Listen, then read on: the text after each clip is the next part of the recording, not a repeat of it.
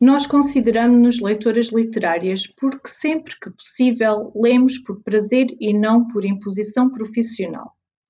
Sendo que a leitura faz parte das nossas vidas sempre que há disponibilidade para tal. Os nossos gostos são variados, desde os clássicos aos contemporâneos, dos autores portugueses aos estrangeiros.